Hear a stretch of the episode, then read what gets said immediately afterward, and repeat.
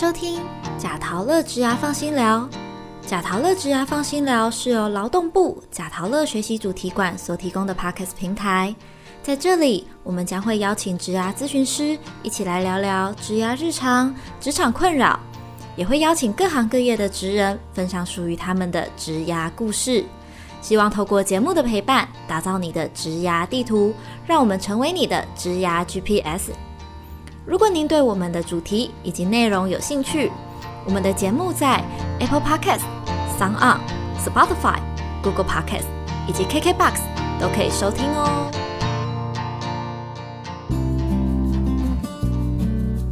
Hello，大家好，我是薇薇安。COVID-19 新冠肺炎疫情大爆发，考验世界各国对防疫的危机处理及人民对抗病毒的智慧与防疫能力。近期本土疫情升温，持续扩大，冲击许多产业，不止造成民众的恐慌焦虑，更颠覆了生活的一切准则。为此，贾陶乐植牙放心聊准备了 COVID-19 疫情下的植牙路特辑，将用三集节目，分别从医疗领域、政策措施、产业趋势三项与您息息相关的议题着手。让您即使受到疫情冲击，也能不慌不忙地采取应对措施。本集节目邀请到在医护领域深耕二十余年的新竹台大分院新竹医院的苏香妮护理师，一起聊聊医护人员的心声，并分享如果要进入医护领域工作，应该具备什么样的核心专业能力呢？让我们一起欢迎护理师。主持人好，贾陶乐的观众大家好。好的，呃，欢迎护理师。好，那我们在疫情期间呢，就是现在一般民众能感受到恐慌焦虑之外，身为就是医护的前线照顾者，承受了更巨大的心理压力哦。那想要了解一下，就是我们护理师在这段防疫期间，觉得最辛苦的地方是什么？那如果我们身边有就是呃从事医护领域相关的家人啊、朋友啊，我们可以做些什么来分担他们的一些呃负担，还有一些压力呢？嗯，好，那因为近一个礼拜来啊。我们的疫情其实是属于大爆发的状况。那我想，其实民众啊，然后或者是医护人员的那个压力，其实大家都是蛮爆表的。然后，我想天天大家都是很关注在下午两点钟这个 数字，疫情的数字。对。然后，其实天天坦白说，天天都超过两三百、三四百这样的案例的话。其实我们医疗的从业者比较忧心的是医疗方面的量能，那主要是说担心说负压的隔离病房是不是够用？然后呢，我们的压力还在于就是说有一些不理性的民众，比如说现在政府一般都是以防疫为优先，可能有一些病痛啊，或者是说比较不是急迫性的。民众想要去挂个急诊，那因为减伤分类的部分会有优先处理跟非优先处理的部分，那所以这这个就造成了有一些民众的不谅解，他会对医护人员咆哮，他会觉得说我等了一个小时甚至两个小时，怎么还没有轮到我们？那我在这边呼吁一下，就是希望大家就是冷静。那因为政我我再三强调，政府现在目前以防疫为优先。然后，如果遇到一些新冠肺炎比较重症者，必须要立刻紧急住院插管或是急救的部分，那我们我们当然是说，如果说有一些不是减伤分类，比较可以延延迟就诊的部分，我们就不要在这个节骨眼上去冲击医疗的量能，让医护的身心。压力变大，对，好，那谢谢大家的配合，这样子。因为越多人进来医院，其实就是多一个需要担心。应该是说，民众应该要有一些同理心啊，嗯，要有一些同理心。呃，假使是家人有一些意外状况，需要很紧急去处理的，那当然医护人员这边一定会以最优先的速度，哈，评估第一级、第二级、第三级或第四级的。医疗量能去帮你处理，而不是说不帮您处理，因为有一些民众已经等了一个两个小时，他已经没有办法去酒后，所以这时间他就没办法体谅你，他会有很多的怨言跟骂声。那所以我觉得，其实我们已经身处在很大的高压的状况下，然后又加又加上民众无法去给我们给我们的支持、关心跟鼓励，我想任谁都觉得信心会击垮。嗯，对确实是对，因为呃，我们平常就光是一个新冠肺炎就已经是一个高压的状态了，是对。那如果还有其他情绪性的一些呃对反应啊而且要处理，除了治疗受检者、病人之外，那当然医护人员自己也面临很大的高风险。嗯，对，我们的高风险是我们怕被感染的风险。对对，那我们也有我们的家人，有的医护人员在前线，他有验出有阳性个案的时候，他会不敢回家。哦对我们就直接住在宿舍里面，因为我们怕回家把病毒感染给家里的人。大家能想象你很想回家，又没有办法回家的那种感受吗？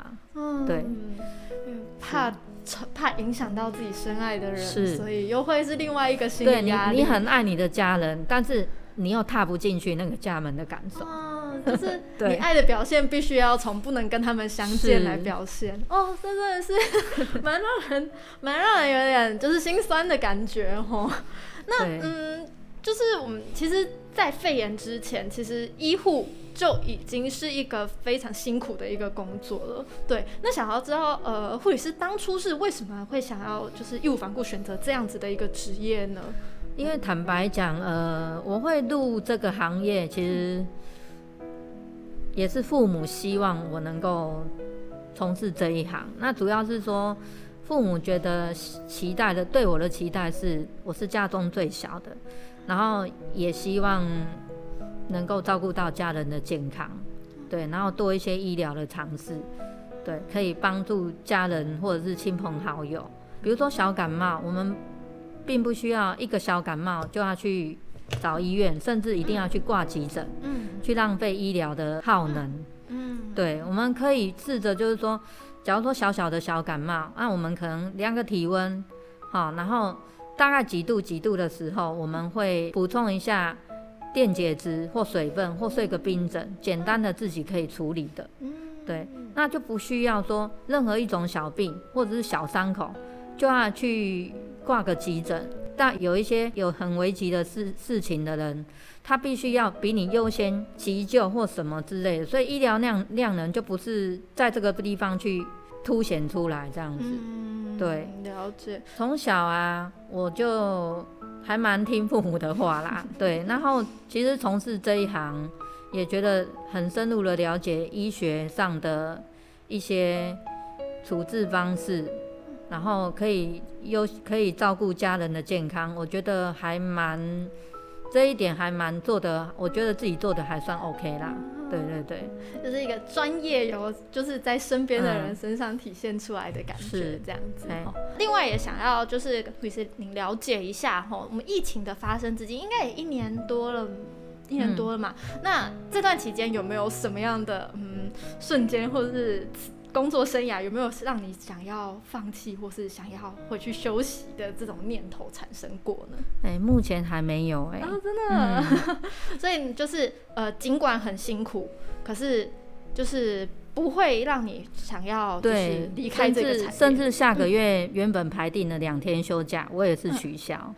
哦，对，因为觉得说防疫优先，啊。如果政府需要我们，或民众需要我们，然后这么样的一个疫情那么大爆发的时候，需要我们医护人员，那嗯。我个人是想，我觉得我还是取消休假，如果需要支援的话，随时可以出来这样。嗯，对，有，而且近期有看到就是退休医护又征召上前线的这些所以蛮感动的。其实。台湾人其实处处有爱啊，嗯，对我自己嗯。看到那个消息，我都觉得蛮感动，因为任谁都知道这是一个危险的一个环境嗯。吼、然后就是大家都二话不说，就是投入这样子的前线，真的是让人是，对，蛮感动的。所以真的，这是一份充满使命感的工作。对，是使命感。对，这一个嗯使命感使然哈、那嗯、除了前线的医护人员之外，应该也有很多就是青年朋友，他们也想要投身就是医护这个产业。那如果他们就还没有相关的专业，他们想要加入这个领域，他们应该要具备什么样的核心能力的条件呢？嗯、应该是说你要从事医护工作，那你先们先想一下自己有没有那个热忱。第一个有没有热忱？嗯然后第二个就是说，其实胆识，你你们想嘛，就是医护行业一定会遇到，可能会看到协议的状况。哦对你第一个呃看到协议的状况会害怕，甚至不能接受的人，其实就没有办法适合在这个嗯医护行业。嗯嗯，对确实，那假如说你有热忱的心，然后再加上说你看到血血液血流，其实也还可以接受的话，那我觉得，呃，不妨把你的胆识再把它放大，然后投入医护行业，对，哦。就是发挥那个热忱。有一些呃，应该是说南丁格尔的精神，对 对对，南 丁格尔没错，就所以说，只要他把自己的呃热忱跟他就是呃，比如说他心理上面不会害怕这些，然后又有热忱的话，基本上其他专业能力其实都还可以再持续学习。专业能力，先先把这两个部分先稳定了之后，对然后确认要投入医务行业。那真的进入医务行业之后，毕业的话，还是有一些必须要进修的部分。对，比如说嗯每年会有一些考核啊，或者是说你必须要进修的一些医学知识啊，嗯有一些学分的部分必须要取得，这还是后续还是会有的。哦，对，但我觉得有心不困难啊。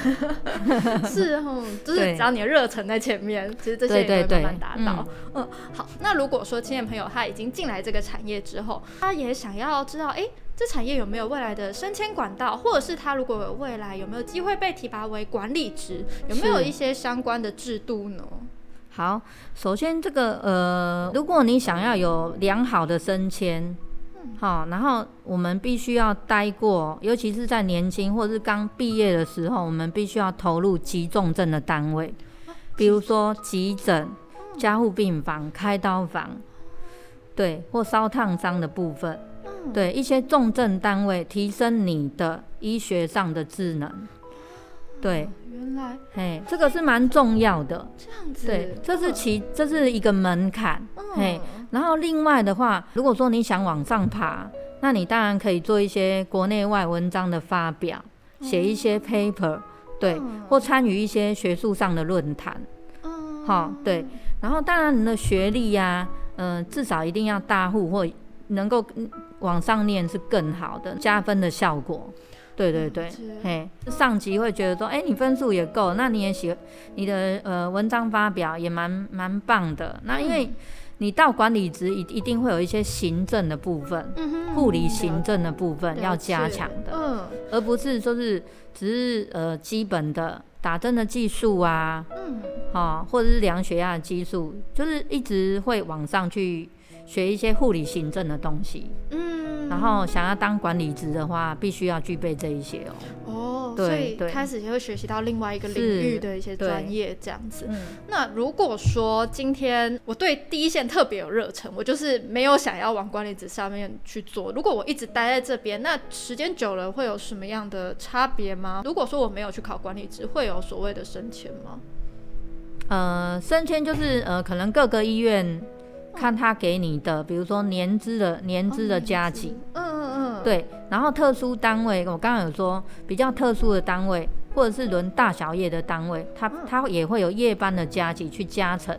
哦，对对对。所以是嗯。透过就是你工呃负责的单位啊、性质啊，是在急重症的单位，嗯。它当然它的它的薪资本身就是高了，嗯。其实还是不错的啦。哦，就看个人的选择，如果你是看个人的选择。嗯，了解。所以其实除了升迁之外，也是有很多其他可以发挥的对实力没错跟一些就是呃加急的一些对管道可以对对做选择这样子。好，那另外我们也知道，就是医院它是一个面对最多生离死别的一个场所嘛。嗯，嗯那不知道护理师这边有没有就是什么样的故事可以跟我们的听众朋友做一个分享？我个人是我一毕业我就进入急诊工作，急诊，对，嗯。然后呢，急诊的工作是这样子，其实很准时的去吃饭，不太可能，嗯。因为有可能你在吃个一两口饭，有可能你就听到救护车的声音，你必须要放下手边的工作。嗯。对，这个是在急诊非常大的不同，有急迫性的必须要先急救的，或者是有一些大量伤患进来的时候，对。那个时候就是全员就是团结合作，去把这个大量伤患的部分把它给急救好。嗯对对，算是一个蛮一个团体去完成的一个工作就对了。嗯，了解。是，对，嗯，虽然就是很紧绷，都昂在线上这样，是可是是是团队一下就砰一起去处理好，然后再一起。不过我觉得在在护理行业，说实在的，我也养成了就是抗压的性格，抗压，嗯对。对一定是。然后比较不会急躁，就是这二十几年来的心得，嗯，，对，有会有所改变，对，有有感受到，真的是因非常的为这个改明显，变的。是是是，然后真的是有时候越需越急的工作，你越心越要静哎。是对啊，特别是在呃有就是不，慌乱呐、嗯应该是说外面再怎样的危机，有什么波澜，嗯、你你你就要告诉自己要冷静，冷静再冷静，要不然你慌乱，然后家属也慌乱，嗯那大家都一团乱，对，确实哎、是，因为家属你真的没有办法去影响他们，他们就是亲亲友嘛，嗯嗯。对，所以说呃护理师、医师等等的，真的需要先让他们知道可以处理情况是可以处理下来的，对没错。他们才会有信心。对，那这样在节目的最后，能不能请护理师跟大家忧心忡忡的大家，然后说一些话，然后让大家就是比较有信心，然后可以嗯去面对疫情，然后也可以去协助护理人员进行是更顺畅，整个医疗过程是更顺畅的。这样，嗯，是的。